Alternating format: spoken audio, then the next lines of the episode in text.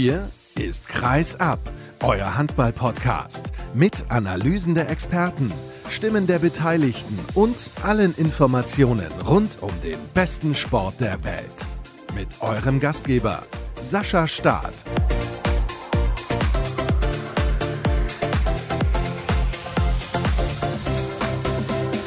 Es herrscht beste Stimmung bei meinen Experten, die gerade Feierabend gemacht haben. Also 50 Prozent meiner Experten. Erstmal schön, dass ihr eingeschaltet habt zur nächsten Ausgabe von Kreisab. Es gibt ordentlich was zu besprechen in dieser Ausgabe.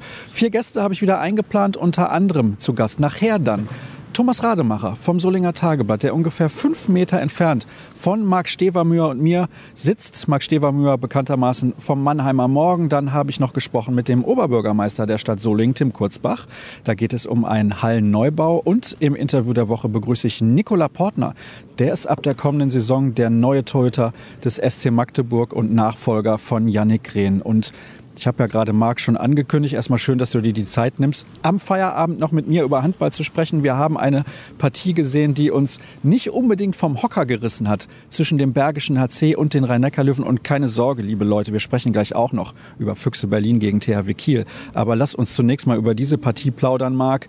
Begeisterung in unseren Gesichtern sieht anders aus als nach diesem Ding hier. Begeisterung sieht anders aus. Ist immer die Frage, mit welchen Erwartungen man in dieses Spiel gegangen ist. Also ich habe jetzt von beiden Mannschaften nicht so viel in spielerischer Hinsicht erwartet. Bei den Rhein-Neckar-Löwen ist die Situation, wie sie ist. Trotz des Sieges in Leipzig ist halt alles ein bisschen noch verkrampft, vielleicht auch sogar ein bisschen mehr verkrampft. Und auch beim Bergischen AC, den ich sicherlich nicht en Detail bewerten kann, finde ich schon, dass es grundsätzlich jetzt keine Mannschaft ist, die immer mit begeistertem Offensivhandball überzeugt, sondern eher immer aus einer soliden Deckungsarbeit kommt. Insofern sind ja auch in der Vergangenheit Spiele zwischen den Rhein-Neckar-Löwen und dem BRC, auch als die Rhein-Neckar-Löwen übrigens noch deutlich besser aufgestellt waren, immer sehr zähe Angelegenheiten gewesen. War denn die Defensive des BHC heute so gut, dass das Unentschieden ein folgerichtiges Resultat ist? Oder waren die Rhein-Neckar-Löwen auch dann mit einer Führung in der zweiten Halbzeit ein bisschen selber schuld, dass sie hier nur einen Zähler mitgenommen haben? Ja, die Rhein-Neckar-Löwen sind selbst schuld. Klaus Gärtner hat ja gerade gesagt, dass den Löwen in der Schlussphase unerklärliche Fehler passieren. Und wir haben es ja gesehen, das waren ja gar keine großen Torchancen, die die Rhein-Neckar-Löwen am Ende vergeben haben, sondern sie haben den Ball einfach hergeschenkt. Das waren in der Tat unerklärliche Fehler und deswegen finde ich auch nicht, dass man sagen kann, dass der Bergische HC den Punkt hier heute gewonnen hat, sondern die Rhein-Neckar-Löwen haben diesen einen Punkt verloren. Unerklärlich wäre es, wenn du nicht mein Experte wärst. Ich habe dich ja nicht ohne Grund eingeladen. Dann erkläre doch bitte mal allen, die jetzt auch zuhören, warum die Rhein-Neckar-Löwen derzeit so von der Rolle sind und warum man das auch in dem Spiel heute sehen konnte. Ja, das grundsätzlich nach, nach so einem Start in die Saison mit dem Aus gegen Lissabon, mit Niederlagen in Stuttgart, dass es da erstmal um, um die Sicherheit nicht weit bestellt ist, glaube ich, muss ich niemandem erzählen. Wenn wir dann ins Detail gehen, von der halbrechten Position Niklas Kökeleke, Albin Lagergren. Puh, das ist in dieser Saison wirklich das Duo der Enttäuschung, muss man wirklich sagen. Da kommt wirklich gar nichts. Ich war ja vor der Saison pessimistisch, was die halblinke Seite angeht. Da hat sich zum Beispiel Lukas Nilsson, der heute gefehlt hat, verletzungsbedingt, wirklich eine positive Überraschung in dieser Saison. Der stabilste Rückraumspieler in dieser Saison bei den rhein löwen bislang, Lukas Nilsson, halb rechts riesengroßes Problem. Heute kein Problem, auch in Leipzig kein Problem gewesen. Die Abwehr war aber zu Saisonbeginn ein Riesenproblem. Ja? Man hat nicht mehr diesen einen Weltklasse-Abwehrspieler. Man hatte mal zwei mit Guardiola und Pekeler. Pekeler konnte man aus bekannten Gründen nicht halten. Guardiola hat man aus mir immer noch nicht erklärlichen Gründen weggeschickt. Und das Ergebnis ist halt das, was man jetzt sieht. Den Rhein-Neckar-Löwen fehlt ein Spieler wie und Guardiola. Aber das haben wir schon häufiger thematisiert und wir werden sicherlich darauf auch noch zu sprechen kommen, warum dieser Verein da steht, wo er jetzt steht.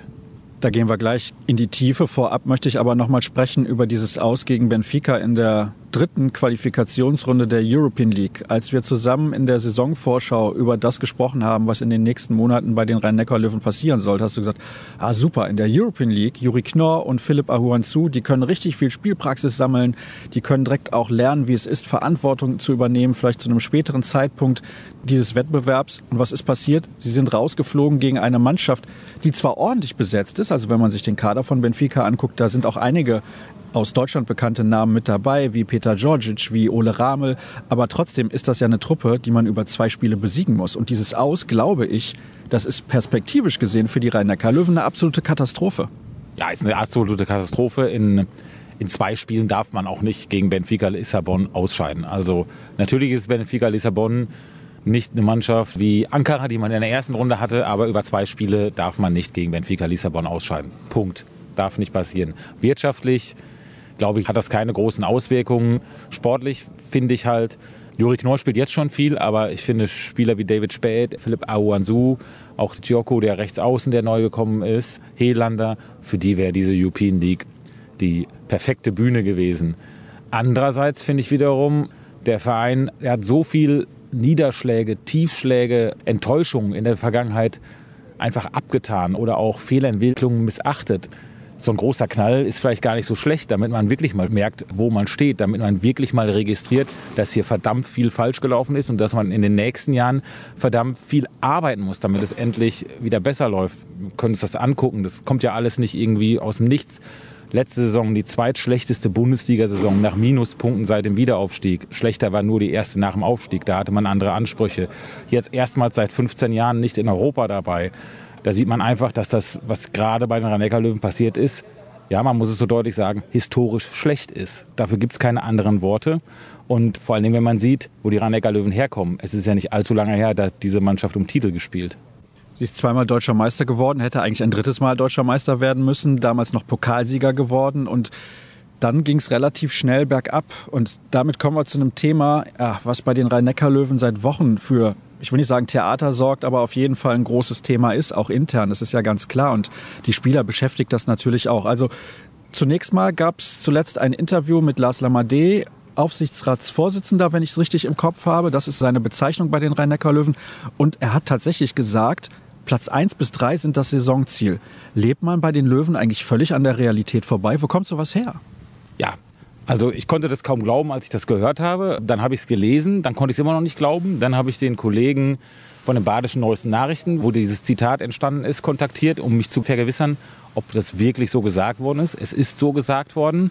Ja, und du hast es gerade gesagt. Also Vielleicht wäre es besser gewesen, wenn Lars Lamadé das Jahr mal dazu gesagt hätte, wann das der Fall sein soll. Aber der kann das ja nicht ernsthaft für 2022 meinen. Das, das grenzt ja wirklich, wie du gesagt hast, an, an Realitätsverlust. Und ich finde auch, dass es komplett unfair ist, gegenüber dem jetzigen Trainerstab so etwas zu sagen. Und dann auch noch öffentlich, weil sind wir mal ganz ehrlich, letztendlich hat ja auch Lars Lammerde dazu beigetragen, dass die Rhein-Neckar-Löwen da stehen, wo sie jetzt stehen. Auch er ist einer dieser Architekten dieses Absturzes. Als Aufsichtsratsvorsitzender hat er diese Personalentscheidung bei den Rhein-Neckar-Löwen abgesegnet.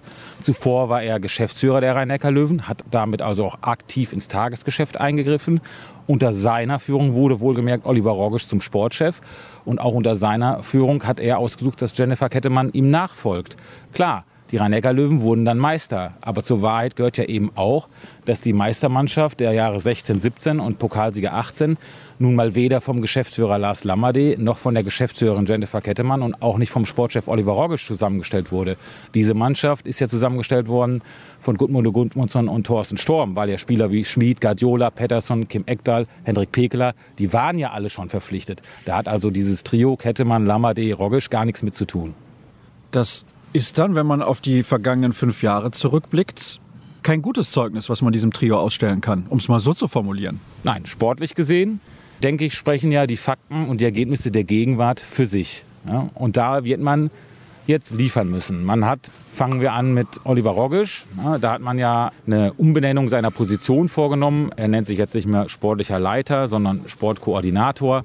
Kümmert sich jetzt vermehrt um Sponsoren, ist auswärts nicht mehr dabei, sitzt auch nicht mehr auf der Bank und ist jetzt, da zitiere ich jetzt mal die Geschäftsführerin Jennifer Kettemann, nicht mehr allein verantwortlich für den sportlichen Bereich. Er ist in diesem Bereich noch tätig, aber wie sagt man so schön, man will sich da breiter aufstellen. Mit wem? Das hat man noch nicht kommuniziert. Ja, das wäre natürlich jetzt meine Frage gewesen. Irgendjemand muss diese Position ja ausfüllen. Also irgendjemand trifft ja dann nun jetzt die sportlichen Entscheidungen ab sofort. Und wir wissen ja, in der neuen Saison gibt es einen neuen Trainer mit Sebastian Hinze, der mit Sicherheit ja schon viel kommunizieren wird mit Klaus Gärtner, ist gar keine Frage. Aber trotzdem, da frage ich mich, wer diese Entscheidung dann trifft final. Ich glaube, dass ein Großteil der Entscheidungen jetzt, auch das haben wir schon mal thematisiert hier, natürlich und logischerweise auch Sebastian Hinze schon mittreffen wird, ist doch vollkommen klar ja, wenn der in der nächsten Saison Trainer bei den Rhein-Neckar-Löwen wird. Ich bin aber gespannt, wer denn dieses Team, es soll eine Art Kompetenzteam entstehen, Da bin ich gespannt, wer dabei sein wird, welche Kompetenzen denn dieses Team dann auch haben wird, ob es entscheiden darf, ob es beraten darf, ob es nur ein Arbeitskreis ist. Grundsätzlich finde ich es erstmal gut, dass man dieses Defizit erkannt hat. Man will sich mehr sportliche Kompetenz dazu holen, was ja erstmal nicht schaden kann. Denn die besten Entscheidungen hat dieser Verein in den vergangenen Jahren ja nicht gefällt. Ich will aber auch eines sagen. Ich habe Oliver Rogisch und auch die Transferpolitik der Löwen häufig kritisiert in den vergangenen Monaten, in den vergangenen Jahren. Für den Verein ist er natürlich trotzdem eine wichtige Figur. Und was man jetzt nicht machen sollte, ist, ihn so ein bisschen zum Alleinschuldigen abzustempeln. Denn in der Verantwortung für die Misere stehen dann doch eben alle. Ja? Es gibt eine gesamtverantwortliche Geschäftsführerin und wie ich gerade auch schon mal sagte, es gibt auch einen Aufsichtsrat, der alles absegnet. Insofern hat man da im Kollektiv den Negativtrend eingeläutet und kann jetzt nicht das alles einer Person anlasten. Es ist aber auch, wenn man mal die Laufbahn als Funktionär, nenne ich es jetzt mal, von Oliver Rockisch verfolgt hat in den letzten Jahren, ist ja auch bei der Nationalmannschaft als Teammanager mit dabei, ein klein wenig ein Schlag ins Gesicht.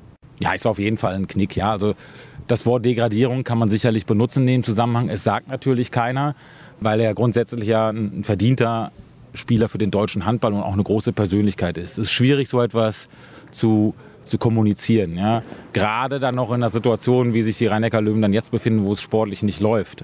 Man hätte das ja natürlich schon im Sommer kommunizieren können, wäre viel einfacher gewesen, hätte für weniger Wirbel wahrscheinlich gesorgt. Man hat sich dagegen entschieden. Fand ich jetzt von der Außendarstellung natürlich nicht so gelungen, was die rhein löwen da gemacht haben. Sie haben es ja eigentlich gar nicht kommuniziert. Es ist ja nur auf meine Nachfrage hin in einem Interview mit Jennifer Kettemann dann mehr oder weniger an die Öffentlichkeit gelangt. Das finde ich auch erstaunlich. Sie hätten es einfach im Sommer kommunizieren können und dann hätte wahrscheinlich, weil wir uns kurz vor Olympia befunden haben, keiner weiter darüber diskutiert. Hätte vielleicht im Mannheimer Raum für zwei Tage jemand drüber gesprochen und ansonsten wäre das Thema erledigt gewesen. Ja, genau. Es gibt ja auch Personalien, die geklärt werden müssen. Da haben wir jetzt gerade eben schon so ein bisschen hingeblickt, aber ein Vertrag, ein wichtiger Vertrag läuft aus, der von Uwe Gensheimer und das ist nicht irgendein Spieler in der Geschichte der Rhein-Neckar-Löwen. Was passiert denn zum Beispiel mit so einem Mann? Ja, also ich gehe davon aus, dass die Rhein-Neckar-Löwen Uwe Gensheimer behalten möchten, dass sie ihm einen neuen Vertrag geben. Wir beide haben häufiger diese Personalie kontrovers diskutiert. Ich bin der absoluten Auffassung, dass die Rhein-Neckar-Löwen auch Uwe Gensheimer einen neuen Vertrag geben müssen. Sie werden mit Andy Schmid eine prägende Figur, nicht nur was das Spielerische auf dem Feld angeht, sondern neben dem Feld und auch für diese Struktur dieser Mannschaft werden sie eine prägende Figur verlieren. Eine sehr prägende Figur. Und man muss dann jemanden wie Uwe Gensheimer behalten. Guck dir diesen Kader an. Der ist sehr, sehr jung. Wenn wir auch die ganzen Spieler sehen, die neu gekommen sind, da ist, glaube ich, keiner älter als 22. Du wirst einen Spieler wie Uwe Gensheimer da brauchen, weil er einfach mehr ist für diesen Verein als in Anführungsstrichen nur ein Linksaußen. Du stimmst mir aber zu, wenn ich sage, die Rückkehr von Uwe Gensheimer ist nicht so verlaufen, wie man sich das bei den Rhein-Neckar-Löwen erhofft hat? Die Rückkehr von Uwe Gensheimer ist nicht so verlaufen, wie man sich das erhofft hat. Ich glaube aber, und jetzt drehe ich es einfach mal um, für Uwe Gensheimer ist es, glaube ich, auch nicht so gelaufen, wie man es ihm versprochen hat. Also ich glaube, man hat hier große Versprechungen in den vergangenen Jahren gemacht, wenn man neue Spieler geholt hat, wenn man Spieler zurückgeholt hat, wenn man Verträge verlängert hat, dass man hier eine Mannschaft weiterhin zusammenbehält, die um Titel spielt. Diesen Worten sind ja auch keine Taten gefolgt. Platz 11 nach sechs Spielen, 5 zu 7 Punkte. Was macht Hoffnung? Hoffnung. Hoffnung macht das Spiel heute, trotz der letzten fünf Minuten, weil man sich in der Abwehr, wir wissen alle, die Basis ist immer die Abwehr und die hat sich stabilisiert, sowohl heute als auch am Dienstag in Leipzig im Pokal. Das macht Hoffnung. Hoffnung macht auch, glaube ich, dass diese Mannschaft sich entwickeln wird im Laufe der Runde, dass sie zueinander finden wird. Hoffnung macht auch, dass diese Mannschaft unabhängig der ausbleibenden Ergebnisse hinter Trainer Klaus Gärtner steht, der wirklich sich in einer extrem speziellen Situation befindet. Das macht Hoffnung. Für was es reicht, ich habe vor der Saison gesagt, glaube ich, habe ich gesagt bei dir, die werden Fünfter, vielleicht auch Sechster. Also mehr wird es auf gar keinen Fall, aber ich denke, da stimmst du mir zu. Der Großteil deiner Hörer wird uns wahrscheinlich auch zustimmen. Vielleicht hat aber auch Lars Lammer mehr Ahnung als wir. Nun ja, das lassen wir jetzt mal so stehen. Lass uns über guten Handball sprechen und über das Spiel zwischen den Füchsen aus Berlin und dem THW Kiel, die beide ohne Verlustpunkt in diese Begegnung gegangen sind. Und es war ein absolutes Spektakel. Endergebnis 28 zu 28. Wir haben großen Teil der ersten Halbzeit vor dem Spiel hier gesehen. Wir haben dann noch einen großen Teil und vor allem auch die Endphase dieses Spiels dann hier in der Halle gesehen. Und ich war begeistert. Also das ist der Handball auch wieder mit Publikum, den wir uns eigentlich seit langer Zeit erhofft haben. Ja, klar. Publikum, das A und O in jeder Halle, egal ob zweite Liga oder Berlin gegen Kiel. begeisterndes Spiel, mitreißendes Spiel. Will das bei den Füchsen jetzt vielleicht mal gar nicht nur auf dieses eine Spiel beschränken, auch nicht auf diese ganze Saison, sondern ich setze das ja natürlich aus der Mannheimer Sicht immer ein bisschen in Relation zu den Rhein-Neckar-Löwen. Und da sieht man ganz einfach, dass dieser Verein innerhalb von kurzer Zeit an den Rhein-Neckar-Löwen vorbeigezogen ist. Also der hat den Verein nicht nur eingeholt, er hat die Rhein-Neckar-Löwen überholt. Und da müssen ja alle Alarmglocken schrillen, ja, weil auch der SC Magdeburg ist längst an den Rhein-Neckar-Löwen vorbeigezogen. Und das sehe ich halt immer aus Mannheimer Sicht. Und wenn man dann das Beispiel Berlin nimmt, da hat man sich sportliche Kompetenz dazugeholt mit Stefan Kretschmer. Man macht vernünftige Transfers, Transfers mit Weitblick, geht strategisch vor und man sieht plötzlich, es läuft, es funktioniert, man puzzelt sich da etwas zusammen, was perspektivisch etwas Großes werden kann. Davon reden sie jetzt bei den Rhein-Neckar-Löwen auch mit Sebastian Hinze. Er allein wird es nicht richten können und er wird es auch nicht so schnell richten können, wenn wir uns den Kader der Rhein-Neckar-Löwen angucken viel zu viele Spieler drin, die Spezialisten sind, entweder für das eine, also für den Angriff oder für die Abwehr. Das ist ja nicht mehr zeitgemäß. Diese Wechselorgien, das hatten wir heute Nachmittag teilweise drei Abwehr-Angriff-Wechsel bei den Rhein-Neckar-Löwen, fast kein Tempospiel. So spielt man heutzutage nicht um Titel. Jetzt hast du doch wieder den Schlenker gemacht zu den Rhein-Neckar-Löwen. Dabei waren wir bei einem guten Handballspiel. 28, 28, wie gesagt, das finale Ergebnis. Was allerdings auch aufgefallen ist, den Schiedsrichterinnen ist das Spiel so ein wenig aus der Hand geglitten. Es gab sehr, sehr viele Diskussionen auf beiden Seiten mit den Entscheidungen. Das ist natürlich relativ schade. Wir haben auch hier dann bei dem Spiel hinterher mit den Brüdern Hannes zwei Schiedsrichter gesehen, die arge Probleme hatten. Das war halt bei dem anderen Spiel auch so. Ist ein bisschen schade und ärgerlich, weil die Spieler auf der Platte wirklich fantastische Leistungen gebracht haben. Hinterher gab es noch ein Interview beispielsweise mit Dejan Milosavljev und auch mit Paul Drucks. Die Kieler haben sich erst hinterher wohl geäußert, zumindest war das bei den Kollegen von Sky so zu sehen.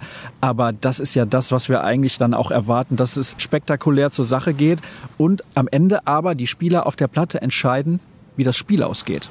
Ich glaube, in beiden Spielen, also sowohl bei dem, was wir heute hier gesehen haben, als auch bei dem Spiel, was in, in Berlin stattgefunden hat, grundsätzlich glaube ich, dass die Spieler dieses Spiel entschieden haben, weil die Fehler der Schiedsrichter oder Schiedsrichterinnen auf beiden Seiten passiert sind. Aber in der Tat, es war auffällig. Ich habe jetzt heute zwei Spiele gesehen, eins im Stream und eins hier in der Halle. Und in beiden Spielen fand ich die Schiedsrichterleistung, ohne dass sie irgendeine Mannschaft bevorzugt haben oder benachteiligt haben, fand ich die Schiedsrichterleistung nicht gut. Da gibt es auch ein paar Szenen, habe ich mir notiert, weil vor allem in der Schlussphase haben wir nochmal sehr genau hingeschaut, was da gepfiffen wurde. Es gab beispielsweise ein Stürmerfoul, wo Hans Lindberg einen halben Meter im Kreis steht. Das ist eine Szene, das darf eigentlich nicht passieren und Paul Drucks allerdings, lass uns über den mal kurz sprechen. Der hat in der Schlussphase ein richtig gutes Spiel gemacht, hat zwei Tore selber gemacht, hat noch den entscheidenden sieben Meter zum Ausgleich rausgeholt. Und du hast dann während der Übertragung auch gesagt, das ist der perfekte achte Mann. Ist er auch mittlerweile. Er hat sich nicht nur diese Rolle erarbeitet, sondern er hat sie auch angenommen. Das ist, glaube ich, viel, viel wichtiger. Er ist der Kapitän der Füchse Berlin und es macht ihm trotzdem nichts aus, von der Bank zu kommen. Das muss man auch erstmal so hinkriegen, finde ich zumindest. Ja, jeder will, glaube ich, von Anfang an spielen. Ja? Und ja, ich habe den Begriff Rollenspieler auch benutzt, eben weil er einfach ein super Spieler ist, den du dann bringen kannst als ersten Einwechselspieler. Ja, also wenn man so will, gehört er zur ersten Acht. Ist halt nur dumm, dass man mit sieben Leuten spielt. Aber er hat diese Rolle ein paar Mal in der Nationalmannschaft auch eingenommen. Dann hat er aber häufiger bei Olympia, weil natürlich Julius Kühn mal wieder nicht geliefert hat, musste Paul Drucks halt viel zu viel spielen. Das hat sich ja dann auch gerecht gegen Ägypten ich finde, dass er das klasse macht. Also wie gesagt, diese Rolle anzunehmen als Kapitän ist vielleicht gar nicht so einfach. Oder es zeigt gerade auch deshalb seine Klasse als Kapitän, das so zu machen. Am Ende gab es dann nochmal eine Auszeit des THW Kiel und das war auch sehr, sehr interessant. Da waren, glaube ich, noch so 20 Sekunden zu spielen und Philipp Biecher hat quasi mehrfach seine Spieler angebrüllt. Wir werfen erst zwei, drei Sekunden vor dem Ende. Das haben sie auch gemacht. Und hätten sie eine Sekunde vorher geworfen, dann hätte Dejan Milosavljev den Ball ins leere Tor geworfen und die Füchse hätten gewonnen. Ja, hat er ja alles richtig gemacht. Ne? Er wollte unbedingt diesen einen Punkt mitnehmen. Das kann man sich auch als THW Kiel locker leisten, unentschieden in Berlin zu spielen, wenn man sich auch anguckt, wie viele Minuspunkte Flensburg schon hat. Klar, Magdeburg wird auch, glaube ich, diese Saison weit oben mitspielen, aber natürlich absolut richtig, ja. Und der letzte Wurf kann ja, wie auch hier in Düsseldorf heute, kann natürlich auch reingehen, ja. Dann hat er noch mehr alles richtig gemacht. Wie bewertest du denn dieses Ergebnis dann insgesamt? Du hast ja gerade schon angedeutet, Magdeburg wird oben mitspielen, die Füchse haben eine tolle Entwicklung hingelegt, Flensburg lässt federn, allerdings auch verletzungsbedingt. Da müssen wir ehrlich sein, das hat nichts mit der Qualität der Mannschaft zu tun, sondern einfach mit der Quantität der Spieler, die sie momentan einsetzen können. Was bedeutet dieses Remis für die Bundesliga und den Titelkampf? Also für die Bundesliga, für jemanden, der sich Spannung wünscht, war es gut, dass der THW Kiel nicht schon wieder gewonnen hat. So kann man das, glaube ich, zusammenfassen. Ja. Dass nicht der THW mit null Minuspunkten gleich wegmarschiert vorne, wenngleich natürlich Magdeburg meines Wissens jetzt auch noch bei null Minuspunkten steht. Ja, war wichtig, dass die auch mal einen Punkt zumindest lassen. Ich schaue mir gerade noch mal die Tabelle an, da kannst du auch mal gerne noch einen Blick drauf werfen. Interessant beispielsweise auch nicht nur, dass die Rhein-Neckar-Löwen auf dem 11. Platz stehen, wir haben die MT Melsung als 13. mit dabei, GWD Minden 0 zu 12 Punkte und ich habe mir gestern Abend das Mühlenkreis-Derby angesehen. Es war eine Katastrophe. Es war wirklich eine Katastrophe. Sie haben weniger als zehn Tore in der ersten Halbzeit geworfen. 0 zu 12 Punkte, wie gesagt. Und in der Regel verlieren sie die Spiele auch deutlich. Das sieht überhaupt nicht gut aus. Hannover steckt auch unten drin mit 2 zu 8 Zielern. Nur ein Sieg bislang. Das war ein Acht-Tore-Sieg gegen den Bergischen HC, der zwar als Sechster relativ weit oben mit dabei ist, aber bisher irgendwie noch nicht so richtig überzeugen konnte. Das klingt kurios, aber das ist auch tatsächlich so. Frisch auf Göppingen auch relativ weit oben mit dabei. Und was ich auch interessant finde, ich weiß nicht, wie du das siehst, sehr viel Ausgeglichenheit. Ausgeglichenheit spricht nicht immer für Qualität, aber zumindest für Spannung. Ja, also ist ja auch gar nicht so schlecht, wenn eine Mannschaft wie die rhein löwen jetzt mal Elfter ist und so ein bisschen das Feld von hinten aufrollen muss, wobei ich halt nicht glaube, dass es unter die Top 4 geht. Unten GWD Minden habe ich mir vor der Saison beim reinen Blick auf die Zu- und Abgänge schon gedacht, dass es extrem schwierig wird. Ja, sie haben Juri verloren, Sie haben Rambo verloren, sie haben Gulliksen verloren. Also der Aderlass bei GWD ist schon brutal. Ja. Da werden wir in den nächsten Wochen sicherlich auch mal drüber sprechen. Herzlichen Dank für deine Aussagen und für deine Expertise, Marc. Das soll es gewesen sein. An der Stelle erste kurze Pause und dann gehe ich gleich mal rüber zu dem Kollegen Thomas Rademacher, wenn er denn überhaupt Zeit hat. Nach einer kurzen Pause geht es direkt weiter.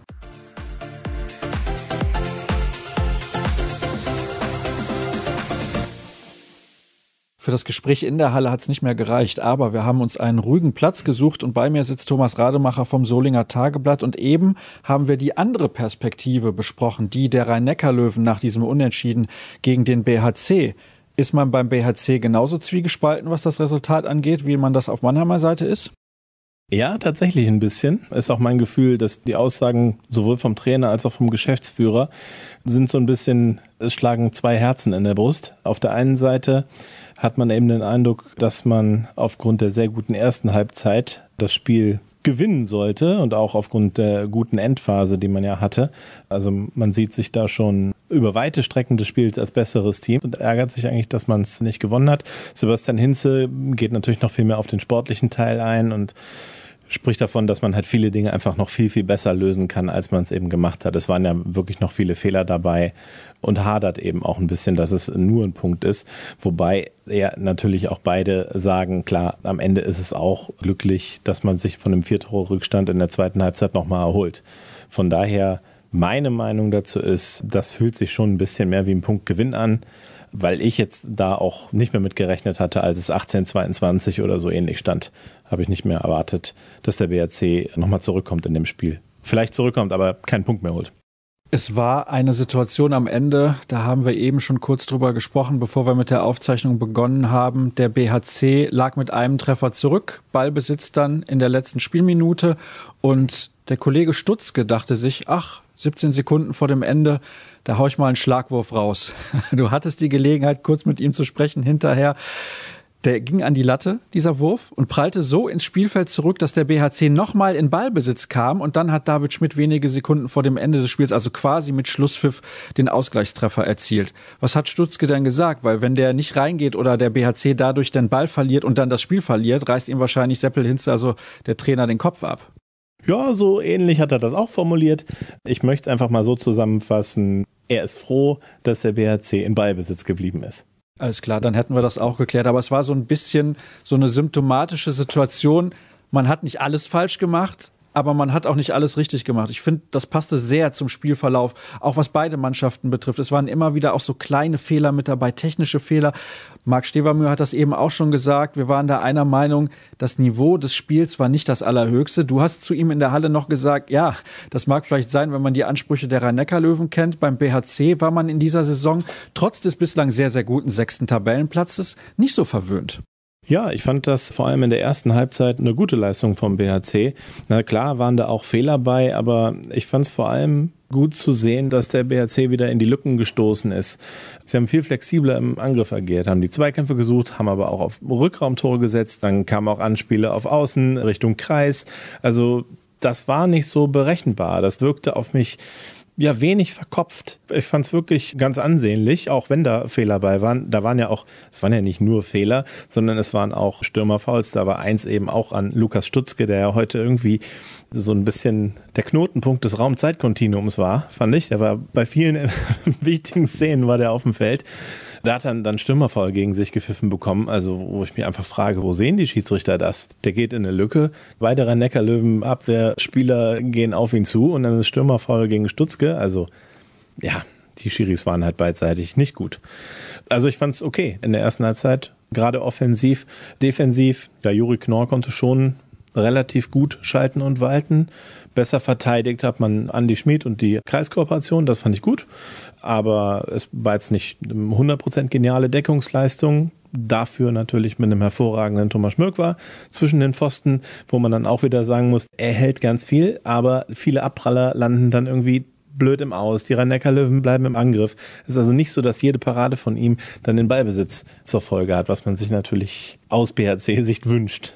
Also von daher, ich fand jetzt gar nicht, dass das so ein, so ein Grottenkick war, wie ich das so am Rande mitbekommen habe, wie das von den rhein löwen gesehen wird. Ja, in der zweiten Halbzeit natürlich aus BRC-Sicht dann sehr schwach reingekommen und auch irgendwie vielleicht ein bisschen, bisschen Kopf hängen lassen. Aber dann, als man dann dachte, das Spiel ist verloren, war das schon noch ein cooles Comeback. Also da hat man doch nochmal gesehen, was mit Mut und Ehrgeiz und Willen geht. Also es war dann auch erzwungen, dieser Punkt. Ich möchte jetzt nicht allzu sehr noch ins Detail gehen, was dieses Spiel angeht, weil wir da eben ja auch schon, wenn auch aus der anderen Perspektive drüber gesprochen haben. Aber es gibt viel zu diskutieren beim BHC. Zunächst nochmal die Aktualität. Sechster Platz habe ich eben schon gesagt. Täuscht er momentan ein bisschen über das Leistungsvermögen dieser Mannschaft hinweg, wenn man auch sieht, gegen wen der BHC bislang gespielt hat. Gegen beide Aufsteiger, gegen den TVB Stuttgart zu Hause. Naja, also der sechste Tabellenplatz zu dem Zeitpunkt der Saison ist ja für niemanden wirklich aussagekräftig und natürlich auch nicht für den BRC, weil, wie du schon sagst, man hatte eben auch drei Gegner, die ich eher im unteren Tabellendrittel anordnen würde. Von daher würde ich die Frage mit Ja beantworten und stimme dir auch zu, dass die Leistungen jetzt auch nicht immer berauschend waren. Also ich fand Göppingen nicht besonders gut. Also je länger sich das Spiel gesetzt hat bei mir. Am Anfang habe ich das noch nicht so richtig einordnen können, aber je länger das Spiel zurücklag, umso schlechter hat sich das eigentlich angefühlt. Göppingen, auch eben offensiv. Daniel Rebmann ist die eine Geschichte, der da überragend gehalten hat für Göppingen. Aber, also wenn ich es jetzt fies ausdrücke, dann kann man auch sagen, der BRC hat den einfach warm geschossen. Hannover war offensiv wirklich schlecht, also gegen Hannover die Niederlage in Hannover.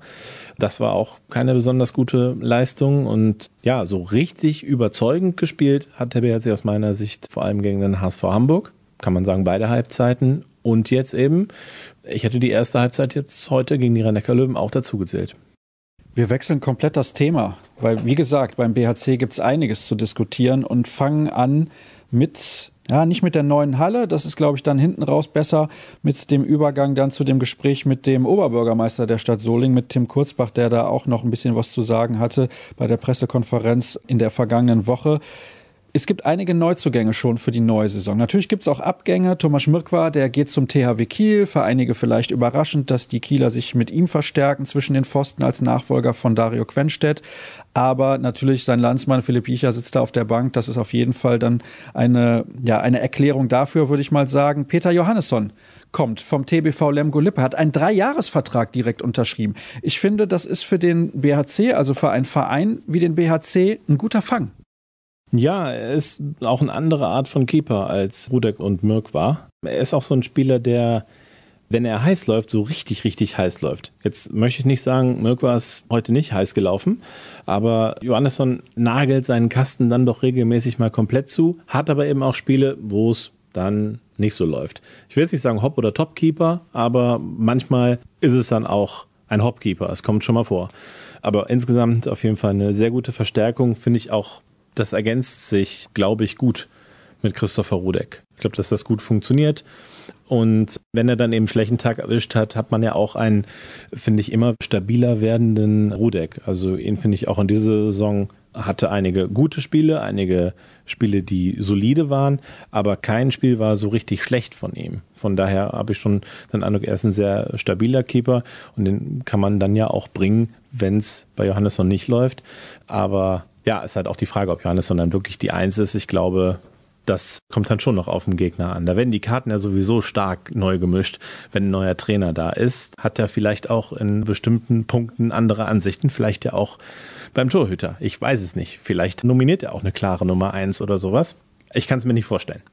Das glaube ich ehrlich gesagt auch nicht. Wir kennen einen neuen Spieler am Kreis namentlich. Frederik Ladevorget, der kommt von Sönderjyske aus Dänemark und wir wissen, die dänische Liga in den letzten Jahren hat sich wirklich fantastisch entwickelt, aber ich würde sagen, das ist ein Akteur, über den sprechen wir dann vielleicht nächstes Jahr in der Saisonvorschau, wenn du vielleicht auch ein paar Spiele in der Vorbereitung schon gesehen hast, denn wir müssten jetzt lügen, wenn wir sagen würden, wir kennen den Spieler in- und auswendig. Welche Spieler wir aber kennen, sind Tim Notdurft vom HBW Baling-Waldstätten und Noah Bayer von Tusem Essen.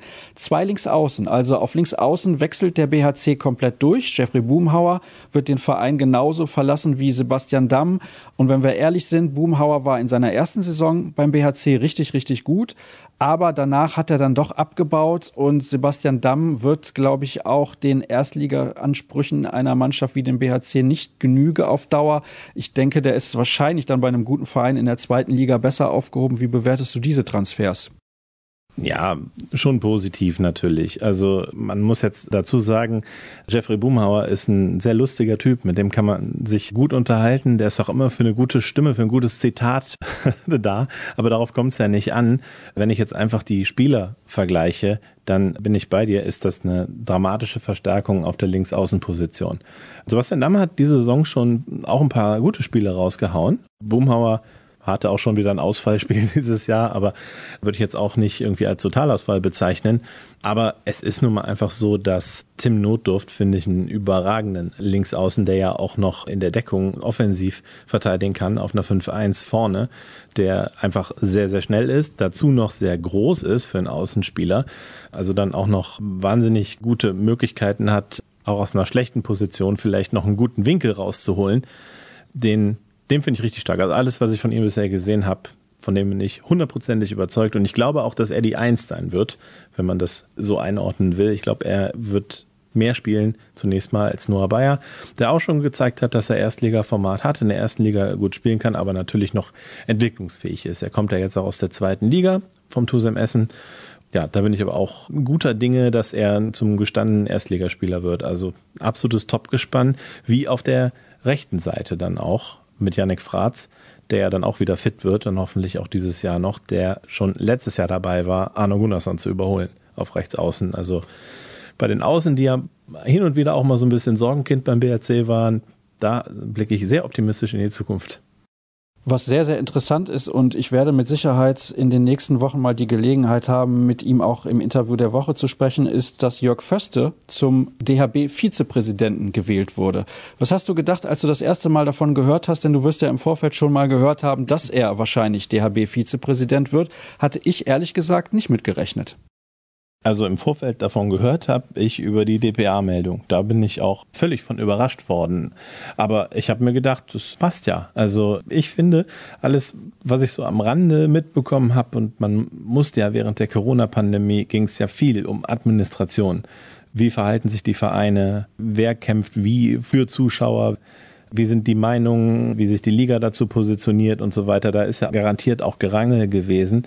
Und ich fand da auch die Prognosen von Jörg Förste immer sehr treffend und hatte immer das Gefühl, dass er den Dingen in der Pandemie so ein bisschen voraus ist. Was ich im Nachgang vor allem beeindruckend fand, war, dass er irgendwann im Sommer, wo man eigentlich das Gefühl hatte, ja, es könnte bergauf gehen, Zuschauer könnten jetzt so langsam wieder rein und das war ja dann auch so, die Lockerungen kamen immer mehr im Sommer 2020 da hatte er noch davon gesprochen, dass er eine, eine komplette Mediensaison, also überhaupt keine Zuschauer für möglich hält. Und es ist letztendlich ja wirklich fast so gekommen. Das fand ich eine fand ich jetzt für mich bemerkenswert. Das wird jetzt da keine Rolle spielen, aber ich glaube, dass er schon ein gutes Standing hat hinter den Kulissen insgesamt. Auch mit dem Wissen, ja, wie kommen die Vereine finanziell durch die Krise? Was für Bundeshilfen, vielleicht auch Landeshilfen können beantragt werden? Was gibt es für Möglichkeiten? Ich glaube, er hat da schon wirklich Durchblick und hat vielleicht auch anderen Vereinen da gute Tipps geben können und vielleicht auch der Liga Hinweise geben können. Also ich denke, dass das ich weiß nicht, ob es direkt mit der Pandemie zusammenhängt, aber ich glaube, seine Stimme ist schon eine, die oft gehört wird und sehr geschätzt wird. Und deswegen dachte ich mir, das passt wie die Faust aufs Auge, dass er jetzt danach gefragt wird, ob er das Amt übernehmen will. Und ich bin sehr gespannt, was ja, er beim DHB auch bewegen kann. Ich glaube, weil er ein Macher ist, das zeigt ja auch seine berufliche Vita, kann er sehr viel erreichen beim Deutschen Handballbund. Du hast im Prinzip alle Fragen, die ich hatte, beantwortet, aber eine möchte ich dann doch noch zu dem Thema stellen. Du kennst auch seinen Vorgänger sehr gut, Bob Hanning, der ja hier in Solingen gearbeitet hat. Du kennst Jörg Förste sehr lange und sehr gut. Und es ist kein Geheimnis, nicht nur äußerlich unterscheiden sich die beiden wie Tag und Nacht, sondern auch in der Art und Weise, wie sie auftreten. Warum ist denn deiner Meinung nach, ein paar Argumente hast du natürlich jetzt schon angebracht, Jörg Föste auf jeden Fall ein absolut würdiger Nachfolger für Bob Hanning? Naja, die Position soll ja ganz anders ausgeführt werden. Also ich habe das gelesen, dass Jörg Föste mehr eine Art Kontrollorgan darstellen wird, als jetzt naja, der, der Entscheider über die deutsche Nationalmannschaft zu sein. Von daher braucht man das eigentlich nicht zu vergleichen. Es wird ein ganz anderer, ganz anderer Stil sein.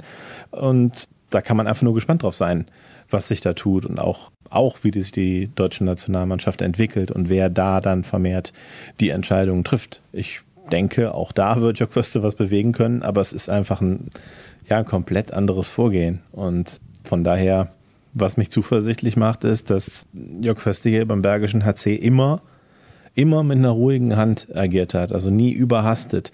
Da gab es eine Szene vor ein paar Jahren, da stand der BRC zur Saisonmitte mit fünf Punkten abgeschlagen am Tabellenende. Ich glaube auch fünf Punkte Abstand zum Vorletzten oder sowas.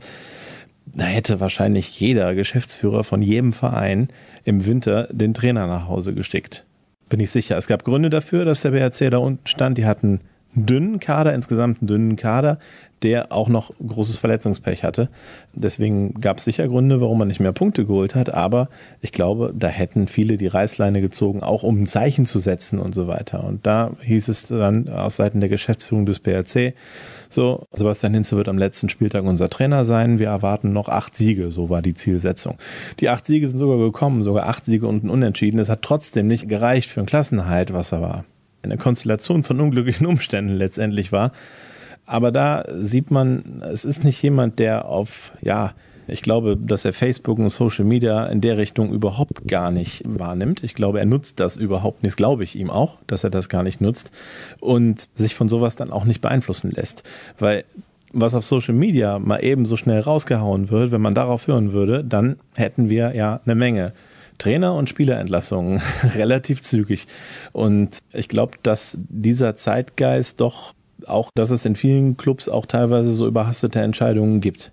Und das, wenn eins beim BRC wirklich immer gestimmt hat, dann war das, dass solche Entscheidungen immer mit einer gewissen Distanz zur Aktualität auch getroffen worden sind und wirklich dann aus einer Überlegung raus und nicht aus einer Laune und einem puren, ja, jetzt haben wir mal schlecht gespielt oder selbst wenn man intern denkt, das hat der Trainer verbockt, dass man nicht sofort in Hektik verfällt und sagt, wir müssen den ersetzen oder sowas in der Art.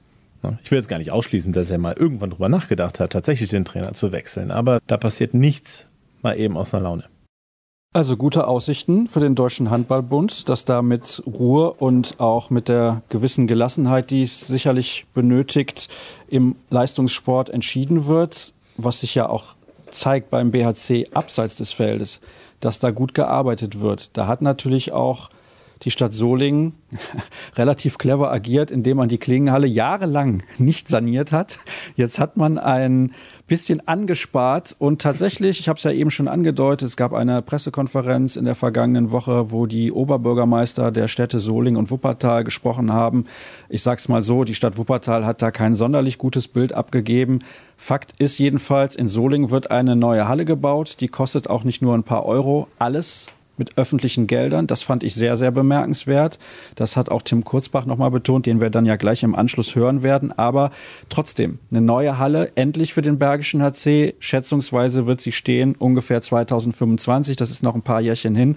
Aber das ist ein großes Zeichen für diesen Verein. Ja, definitiv. Ich meine, kommen wir erstmal zu Wuppertal. Also wie soll das gut verkauft werden, wenn man erklären muss, warum man sich von einem Projekt wie der Halle in Wuppertal verabschiedet, weil man einfach darin kein Geld investieren will. Das heißt, dass das in Wuppertal nicht gut ankommt, ist ja vollkommen klar. Dann blicken wir mal dann nach Solingen. Da ist es ja dann eben genau das Umgeräte, was du erzählt hast. Du findest es bemerkenswert, dass alles aus öffentlicher Hand passiert bezeichnest das ja auch als geschickt, dass man dann die Klingenhalle nicht saniert hat. Kann natürlich so ein Masterplan vielleicht sogar wirklich dahinter stecken. Ja, man hat halt wirklich ein bisschen gewartet. Jetzt ist der Sanierungsstau so hoch, dass es sich einfach nicht lohnt, das zu machen. Also das Gutachten, was dort ja erwähnt wurde, das liegt ja unserer Zeitung hier vor, dem Solinger Tageblatt. Wir haben das und dort ist das ganz gut aufgerechnet, warum das so ist. Und dann kann man auch wirklich nachvollziehen, dass es einfach, ja, man, man, man wäre schon irgendwie ein bisschen in der Vergangenheit hängen geblieben, wenn man sagen würde, okay, wir sanieren jetzt die Klingenhalle für, ich glaube, es sind ungefähr 18,3 Millionen Euro und hat dann eine Halle, die einfach trotzdem nicht für Bundesliga-Handball geeignet ist die HBL wird irgendwann eine Mindestzuschauerzahl vorschreiben. Da wird die Klingenhalle mit 2500 Zuschauern nicht mehr reinpassen. Vielleicht wird sie auch andere Standards vorgeben in Richtung VIP-Möglichkeiten. Das gibt's da nicht. Da ist der VIP-Raum in einem Mattenraum. Also es ist wirklich, wer hat sonst noch so eine Halle? in der Bundesliga. Vielleicht Balingen, Minden, Lübecke, das sind die, aber ansonsten haben alle bessere, modernere Hallen als der Bergische HC. Selbes gilt für die Unihalle in Wuppertal, die ist ein bisschen besser, vielleicht von den Umständen, aber immer noch sehr schlecht. Man kann von vielen Sitzplätzen nicht mal das ganze Spielfeld sehen, weil das einfach ganz schlecht architektonisch daher gebaut ist. Also lange Rede, kurzer Sinn, wenn man diese Hallen saniert, bleiben wir bei der Klingenhalle, wenn man das macht, wird der BHC nicht da bleiben. Das ist einfach so. Der BHC verlässt dann Solingen.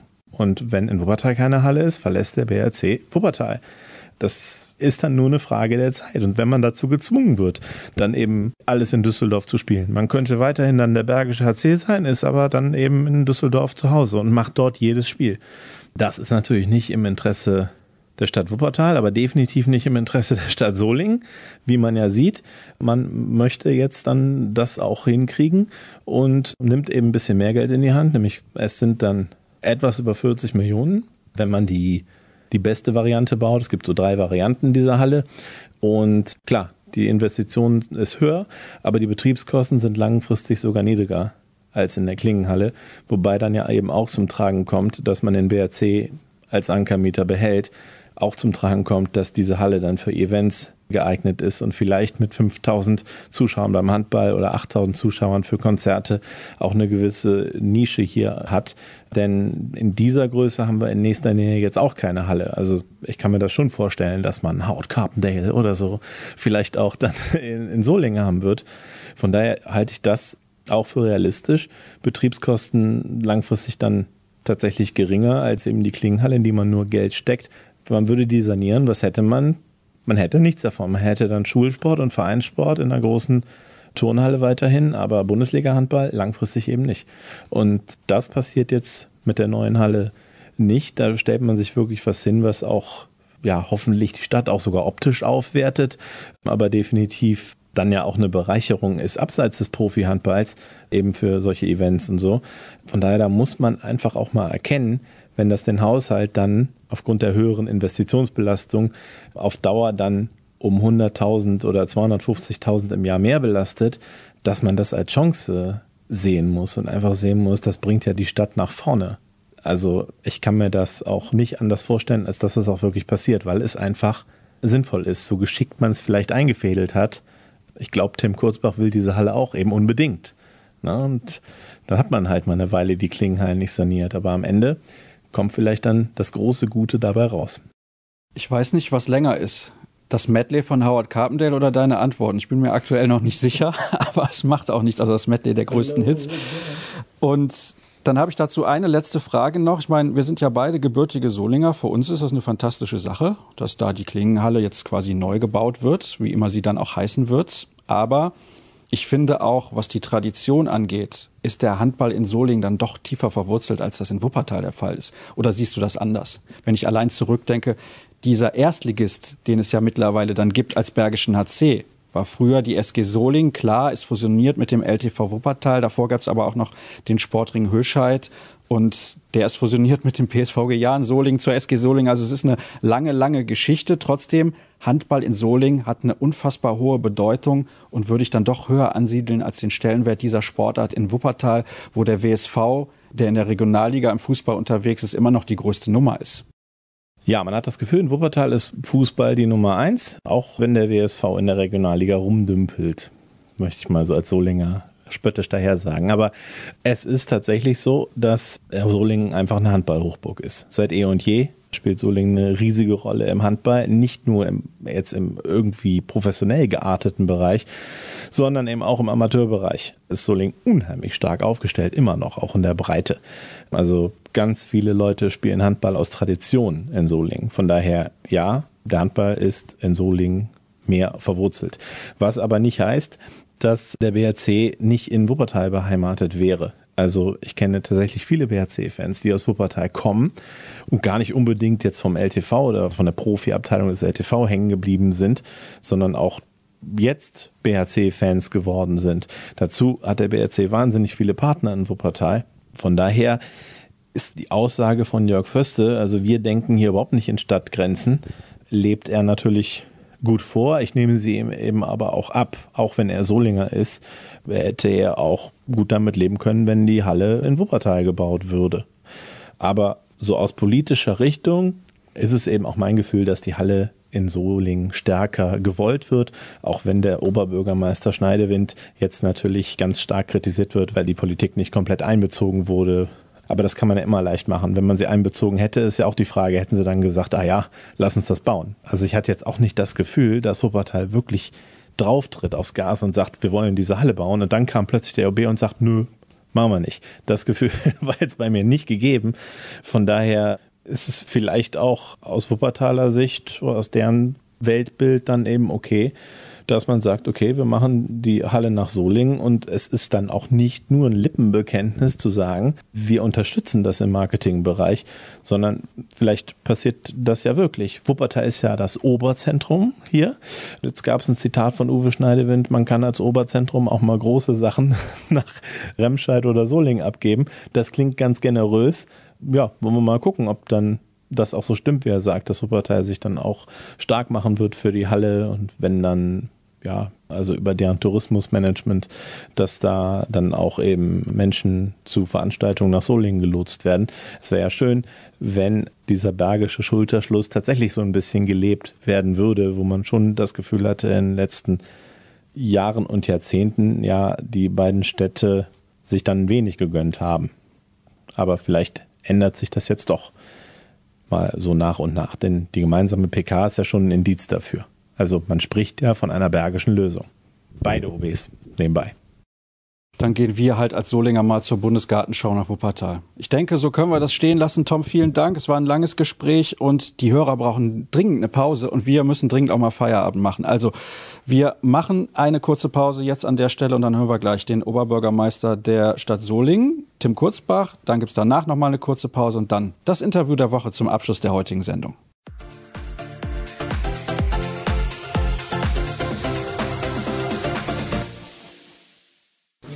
Tim Kurzbach ist bei mir, der Oberbürgermeister der Stadt Solingen. Vor einigen Minuten wurde hier zwischen Remscheid, Solingen und Wuppertal bekannt gegeben an der Münchner Brücke, dass die neue Halle, die geplant ist für den Bergischen Handballclub, aber nicht nur, natürlich darüber hinaus auch für Schulsport beispielsweise, in Solingen gebaut wird. Wie ist es zu dieser Entscheidung gekommen?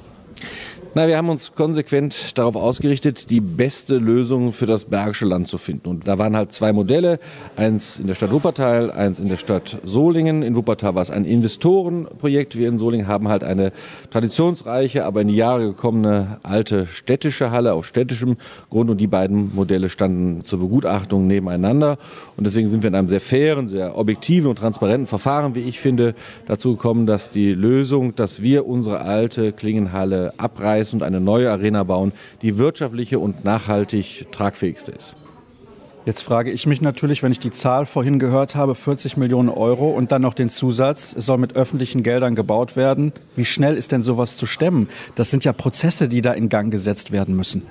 Ach, grundsätzlich glaube ich, dass die öffentliche Hand nicht schlechter sein muss als öffentliche Investoren. Da kommt es ja auch auf die jeweiligen Gesellschaftsmodelle an, wie wir das Ganze auch noch gestalten. Ich persönlich bin nur kein Freund von PPP-Modellen. Und ich glaube, das macht die Sache auch immer teurer, weil klar, Investoren, das kann man denen ja gar nicht vorwerfen, die wollen eine jährliche Dividende über die tatsächlichen Kosten hinaus wir als Stadt sagen, wir wollen diese Halle erneuern, weil wir sie zum einen für den Schulsport und für viele andere Vereine brauchen, aber gleichzeitig eben auch Spitzensport in dieser Region erhalten, dann ist unsere Dividende der Multiplikatoreneffekt für die Region und wir brauchen keine finanzielle Dividende. Und deswegen bin ich bei so PPP-Modellen immer sehr skeptisch, weil es eben meistens noch private Interessen gibt, die auch befriedigt werden wollen. Das habe ich gerade richtig verstanden. Es ist also ausgeschlossen, dass ein Investor noch einsteigt? Also ich sage, dass wir das als Stadt bauen in der Baugesellschaft, ob wir nachher in der Betriebsgesellschaft dann auch Private mit reinholen, die sich zum Beispiel um das Veranstaltungen wie Konzerte und so weiter kümmern. Das kann ich mir sehr gut vorstellen, denn im Betrieb gibt es viel privates Know-how. Aber ich möchte eigentlich nicht, dass wir noch private Finanziers dann befriedigen müssen, sondern in der Tat, die Summe ist groß genug und die Herausforderung, das mit Zins und Tilgung zu stemmen, ist auch nicht klein. Vielleicht können Sie mal kurz erklären, welche Bedeutung so eine Halle hat, so eine neue, für eine Stadt wie Solingen mit gut 165.000 Einwohnern. Ja, zunächst müssen Sie mal sehen, die Dimension ist größer, denn die gesamte Region hat sogar 600.000 Einwohner und ist damit größer als eine Stadt wie Düsseldorf zum Beispiel.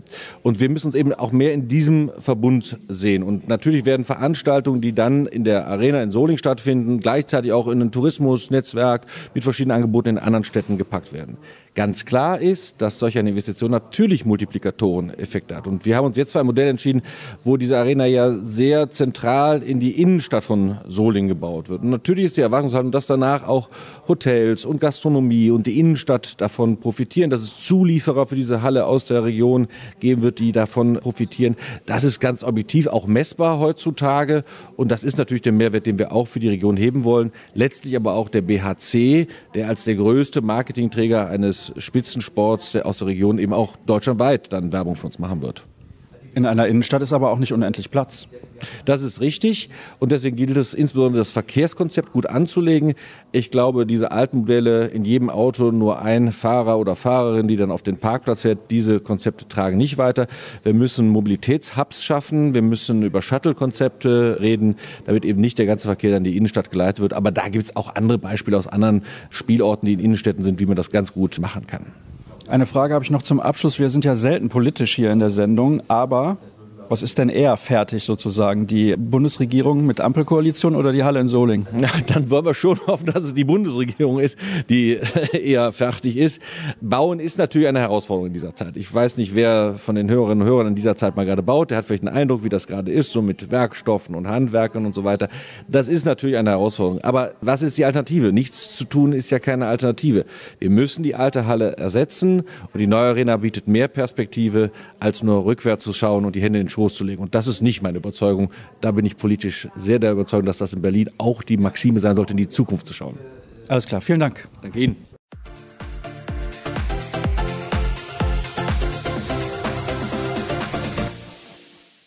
Ein bisschen was haben wir noch zu besprechen in der heutigen Sendung. Ja, ich weiß, liebe Leute, es gab schon einiges zu diskutieren, aber ich denke, die Themen waren durchaus interessant und wir sind mal wieder im Ausland unterwegs. In der vergangenen Woche war es Rumänien.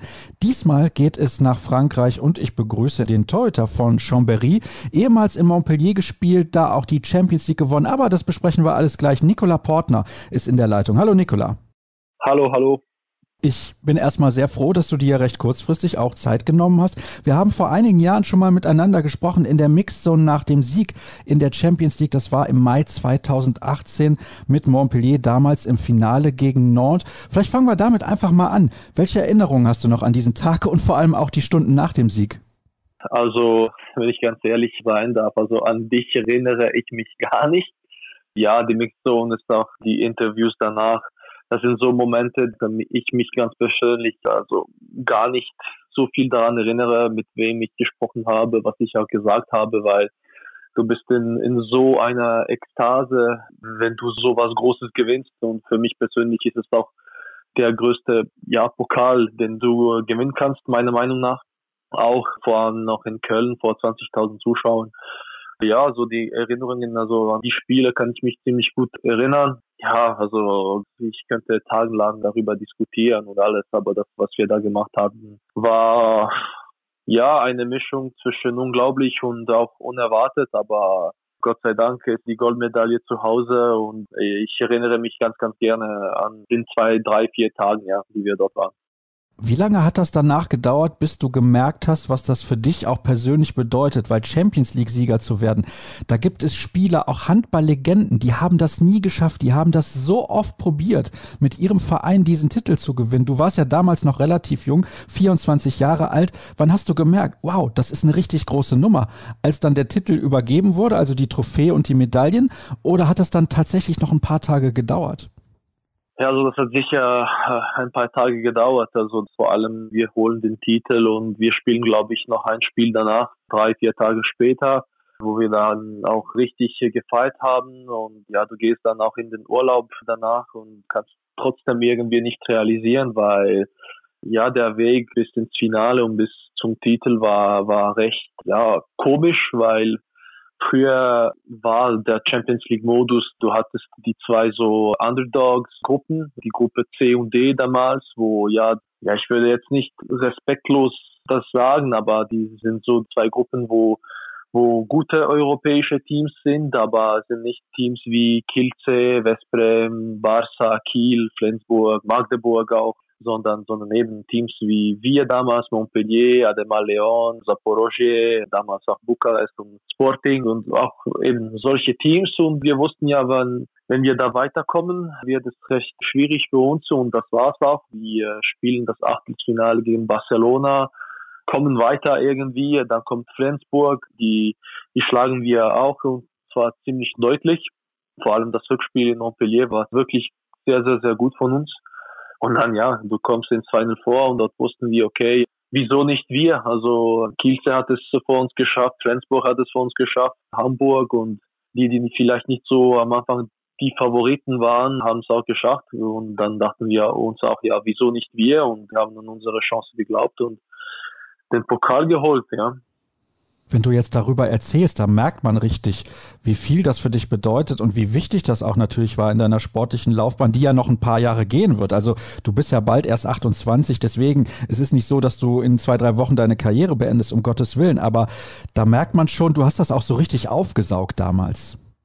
Ja, ich meine, das stimmt, aber es bedeutet mir sehr, sehr, sehr viel, weil eben mein Papa war auch ein ziemlich guter Handballer, der hat die Champions League dreimal gewonnen und das war mein allergrößter Traum, dass ich den Titel auch irgendwann gewinnen kann, dass ich mich auch Champions League Sieger nennen kann wie mein Vater. Und das ist sozusagen der erste Grund und der zweite Grund ist, also wir hatten eine unglaubliche Mannschaft. Also wenn ich jetzt sage Mannschaft, das sind nicht Namen, sondern die Stimmung in der Kabine vor dem Training, nach dem Training, die Auswärtsreisen und wir waren wirklich eine Mannschaft jung. Natürlich hatten wir Namen wie äh, Gerard, Richardson, Fabregas und Kravitschnik, Gigu. Natürlich sind das Top-Namen, aber sind noch bessere Menschen und eben deswegen ist es auch nach dem Sieg, also jeder Spieler hat wirklich geweint und das war unglaublich, weil wir wussten, hey, wir haben das wirklich für uns gemacht.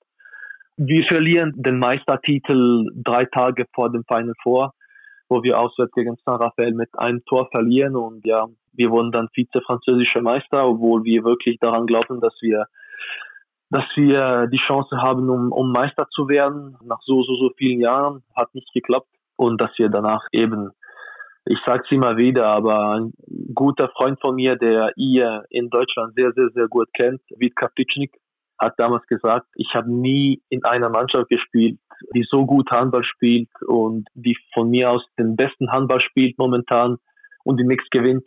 Und da hat gesagt, Jungs, wir werden Champions League Sieger. Da bin ich von wirklich überzeugt. Und da müssen wir einfach nur daran glauben und das wird klappen. Und deswegen, das ist wirklich äh, unglaublich. Ja, ich glaube, er fand es selber auch unglaublich, weil er hat ja auf seine alten Tage dann nochmal die Champions League gewonnen. Er kannte das ja schon mit dem THW Kiel, hat er diesen Titel ja schon geholt. Jetzt hast du deinen Vater kurz angesprochen, der leider ja im vergangenen Jahr gestorben ist, aber er hat Weltklasse-Handball geboten. In den 80ern mit Metalloplastika Sabats hat er zweimal den Europapokal der Landesmeister gewonnen, so hieß er damals, und auch noch mit dem FC Barcelona. Jetzt frage ich mich, hast du ihn mal irgendwie spielen sehen? Denn er war ja schon am Ende seiner Karriere, als du geboren wurdest. Ja, genau. Ich habe ihn also sehr, sehr oft spielen gesehen. Er war nicht in Top seiner Form, weil er äh, ja, das waren einfach halt Zeiten, wo du mit 33, 34, mit keine Ahnung, da hat er schon zwei, dreimal die Diskushernie operiert, zwei Kreuzbandrisse, Meniskusriss und er war vier Verletzungen. Er hat wirklich nur mit der Erfahrung gespielt.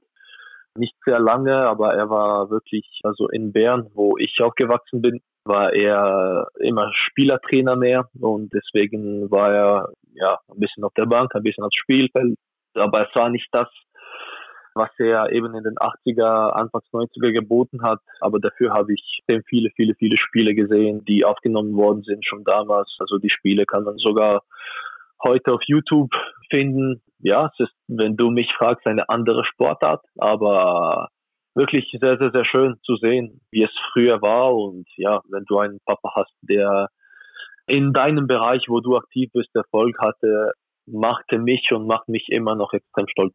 Das kann ich absolut nachvollziehen und ich kann es nur noch mal wiederholen. Er war ein absoluter Weltklasse-Spieler und vielleicht alle, die zuhören, ihr könnt euch mal umschauen bei Wikipedia beispielsweise. Da gibt's natürlich auch einen Eintrag. Also diese Zeit damals in Jugoslawien, die war ja sowieso eine ganz, ganz besondere. In Jugoslawien, der Handball hatte immer eine große Bedeutung. Und wenn man auch sieht, die Nationalmannschaften der Nachfolgestaaten von Kroatien, von Slowenien, von Serbien und so weiter, die haben ja wirklich auch immer tolle Nationalmannschaften und auch viele, viele Titel gewonnen.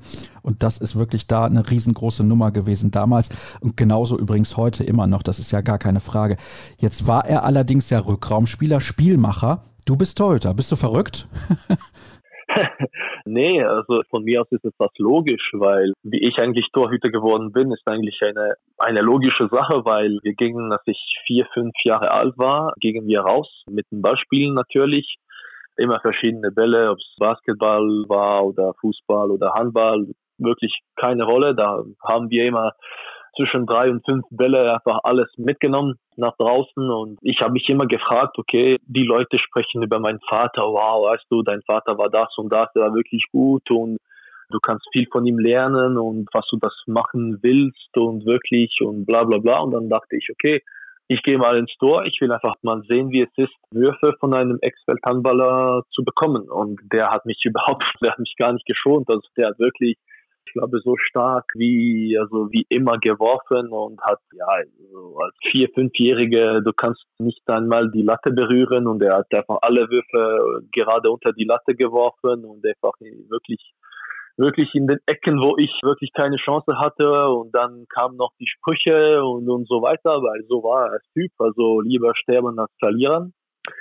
Und dann ist es wie eine Droge geworden. Seit dem Tag ich habe mir auch damals gesagt, okay, jetzt bist du derjenige, der lacht, aber irgendwann werde ich der sein, der halt der Glücklichere oder wie kann ich das einfach formulieren? Und wenn ich den Leuten sagen, dass ich nie aufs Spielfeld war, also dass ich nie gespielt habe, die Leute glauben mir nicht, aber es ist halt der Fall. Also seit dem ersten Tag, seit meinem ersten Training bin ich Torhüter. Ja, also das finde ich ist eine ganz, ganz tolle Geschichte und da möchte ich mich nochmal speziell bedanken, dass du uns so mitnimmst, auch in deine Vergangenheit und auch die Zeit, die du mit deinem Vater damals verbracht hast. Ich glaube, das ist für dich auch nicht unbedingt immer leicht darüber zu sprechen, aber es ist auch eine tolle Erinnerung, das ist ja gar keine Frage. Dein Vater war auch befreundet mit Veselin Vujovic, das ist der erste Welthandballer, den es jemals gegeben hat, 1988. Hast du ihn mal persönlich kennengelernt? Kennst du ihn vielleicht sogar ganz gut? Also der ist mehr als ein Familienfreund. Es wird über ihn vieles geschrieben und natürlich hat er einen ganz, ganz spezieller Charakter. Das muss man also ganz ganz ehrlich sagen. Und ja, er hat, er hat auch seine negativen Sachen, aber eine kleine Anekdote über ihn. Er ist immer der Erste, falls, wie kann ich das sagen, wenn irgendetwas passiert ist und jetzt aber eben das zuletzt mit Papa, wenn er gestorben ist, war er der Erste zur Stelle, der sich einfach gemeldet hat und gesagt hat, okay, was ihr was braucht, bin ich einfach da und er ist wirklich menschlich ist er so und deswegen bin ich glücklich, dass ich ihn einfach, seit ich mich selbst kenne, dass ich ihn auch kenne. Er ist ein sehr, sehr, sehr lustiger Typ, unglaublich Siegeswillen, spielt immer noch Tennis mit 60, obwohl er kaum laufen kann, er fordert mich zum Tennis, er ist so als Typ und ja, ich kenne ihn sehr, sehr, sehr gut, ja.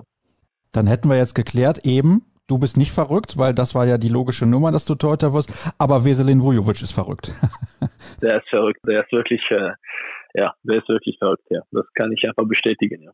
Sehr schön. Dann kommen wir zu einem aktuellen Thema. Es steht ja nun fest, dass du in der nächsten Saison beim SC Magdeburg spielen wirst. Warum Magdeburg?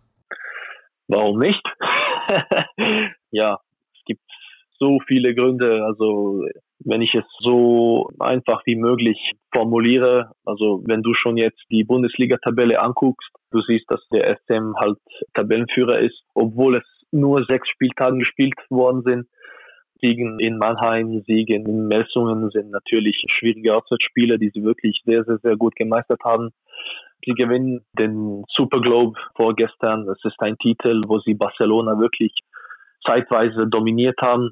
Und vor allem, was mir einfach das Wichtigste ist, die Historie des SCM, die Titel, die gewonnen worden sind, die Spieler, die dort gespielt haben und die, die, ja, die Wertschätzung, die Handball einfach dort in der Region und in der Stadt hat, ist enorm. Und es ist einfach ein Verein, wo ich mich mit dem Verein wirklich identifizieren kann. Also das ist mehr so nur als Handball. Es ist nicht nur, okay, ich gehe dorthin, um Handball zu spielen. Nein, es herrscht eine Familienstimmung. Du siehst, wie die Mannschaft tickt, sind alle zusammen. Jeder läuft für jeden. Es ist egal, wer spielt. Einfach hauptsächlich, wir spielen zusammen und wir, wir, wir gewinnen zusammen.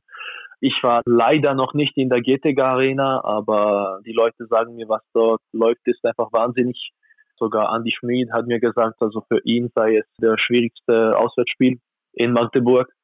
Ja, wie gesagt, hat die drei Sterne, die sie auf dem Wimpel haben, die drei Champions League Siege oder eben die ersten zwei Europapokal, die sie auch mit der Generation mit Benus Papa, mit Wieland Schmidt auch und solche Spieler geholt haben. Und ja, das ist etwas, was mich reizt, einfach dort hinzugehen. Und für mich war es einfach nie eine Frage. Also wenn wann der Anruf vom SCM kam, war für mich, also alles war klar und vorbei. Also es war für mich keine Frage. Ich, ich komme, also und zwar ohne, ohne irgendeine Verzweiflung. Also, das ist ja wirklich spektakulär. Ich bin mir gerade nicht sicher, ob da ein Spieler zum SC Magdeburg wechselt oder ein Fan.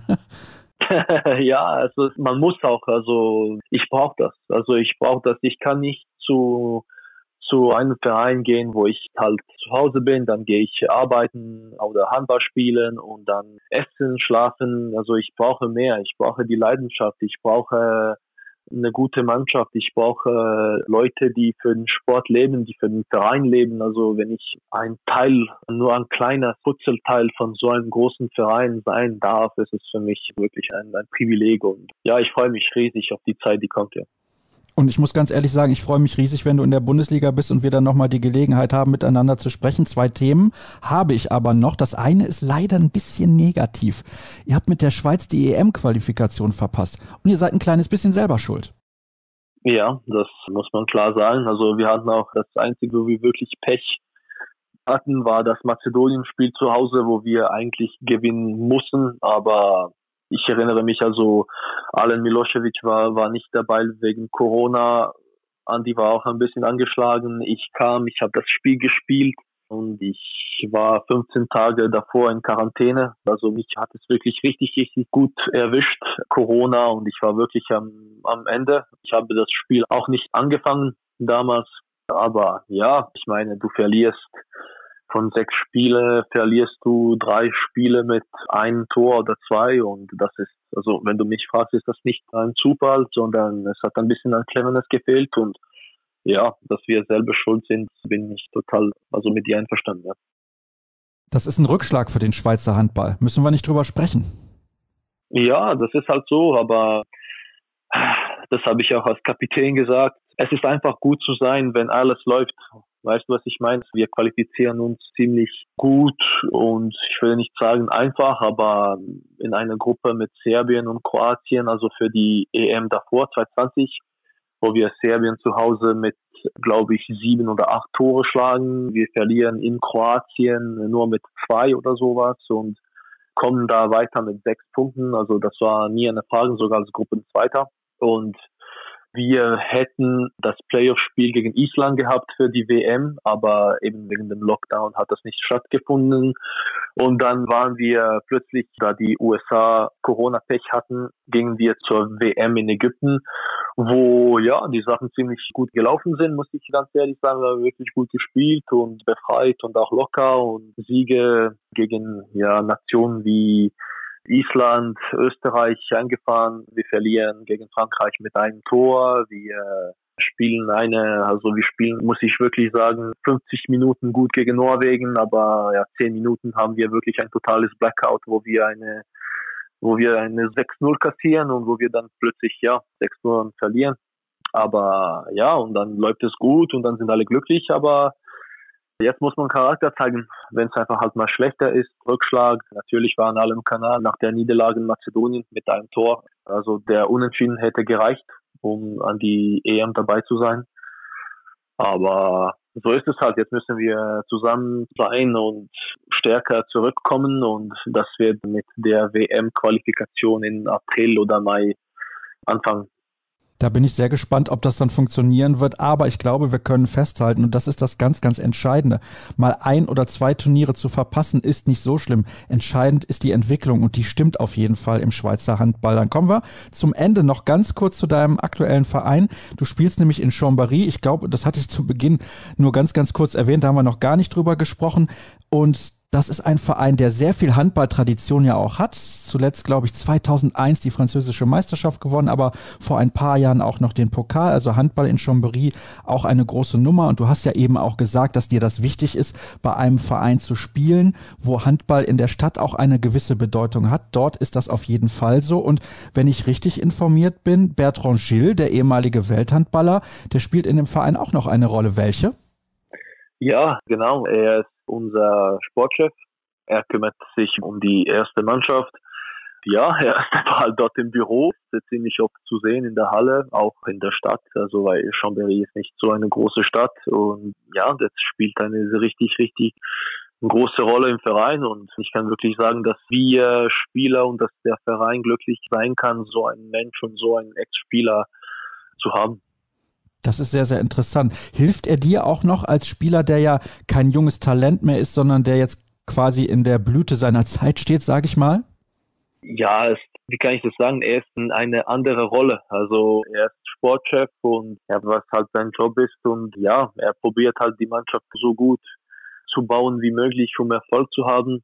Jetzt so ganz über den Sport und über so kleine Tipps haben wir nicht so groß gesprochen. Wir haben einfach mehr über so, als ich damals ihm mitgeteilt habe, dass ich mich für den SCM entschieden habe, hat er es wirklich völlig verstanden und er als ehemaliger HSV-Spieler hat mir auch gesagt, eben, dass ich, obwohl, dass er natürlich sehr, sehr, sehr traurig ist, dass ich den Verein verlasse, aber die Bundesliga ist halt die Bundesliga und dass ich meine Wahl nicht bereue werde. Ja, er kennt ja die Bundesliga sehr, sehr gut. Du hast gerade gesagt, beim HSV hat er gespielt und dort auch seine Spuren hinterlassen. Das ist ja gar keine Frage. Nikola, wir sind am Ende angelangt. Ich möchte mich wirklich nochmal herzlich bei dir bedanken, weil wir haben über ganz, ganz viele Sachen gesprochen, die wir hier bei Kreisab gar nicht so regelmäßig besprechen können, weil es einfach keine Leute gibt, mit denen man darüber sprechen kann. Beispielsweise den Handball in Jugoslawien oder diese tolle Erinnerung an den Champions League-Sieg damals mit Montpellier 2018. Deswegen nochmal vielen, vielen herzlichen Dank und ich hoffe, ihr da draußen hattet auch Spaß mit der der heutigen Ausgabe. Weitere Informationen gibt es wie immer auf facebook.com slash kreisab, bei Twitter at kreisab.de sowie bei Instagram unter dem Hashtag und Accountnamen kreisab. Ich wünsche euch eine gute Woche und in sieben Tagen hören wir uns dann hoffentlich wieder. Tschüss zusammen.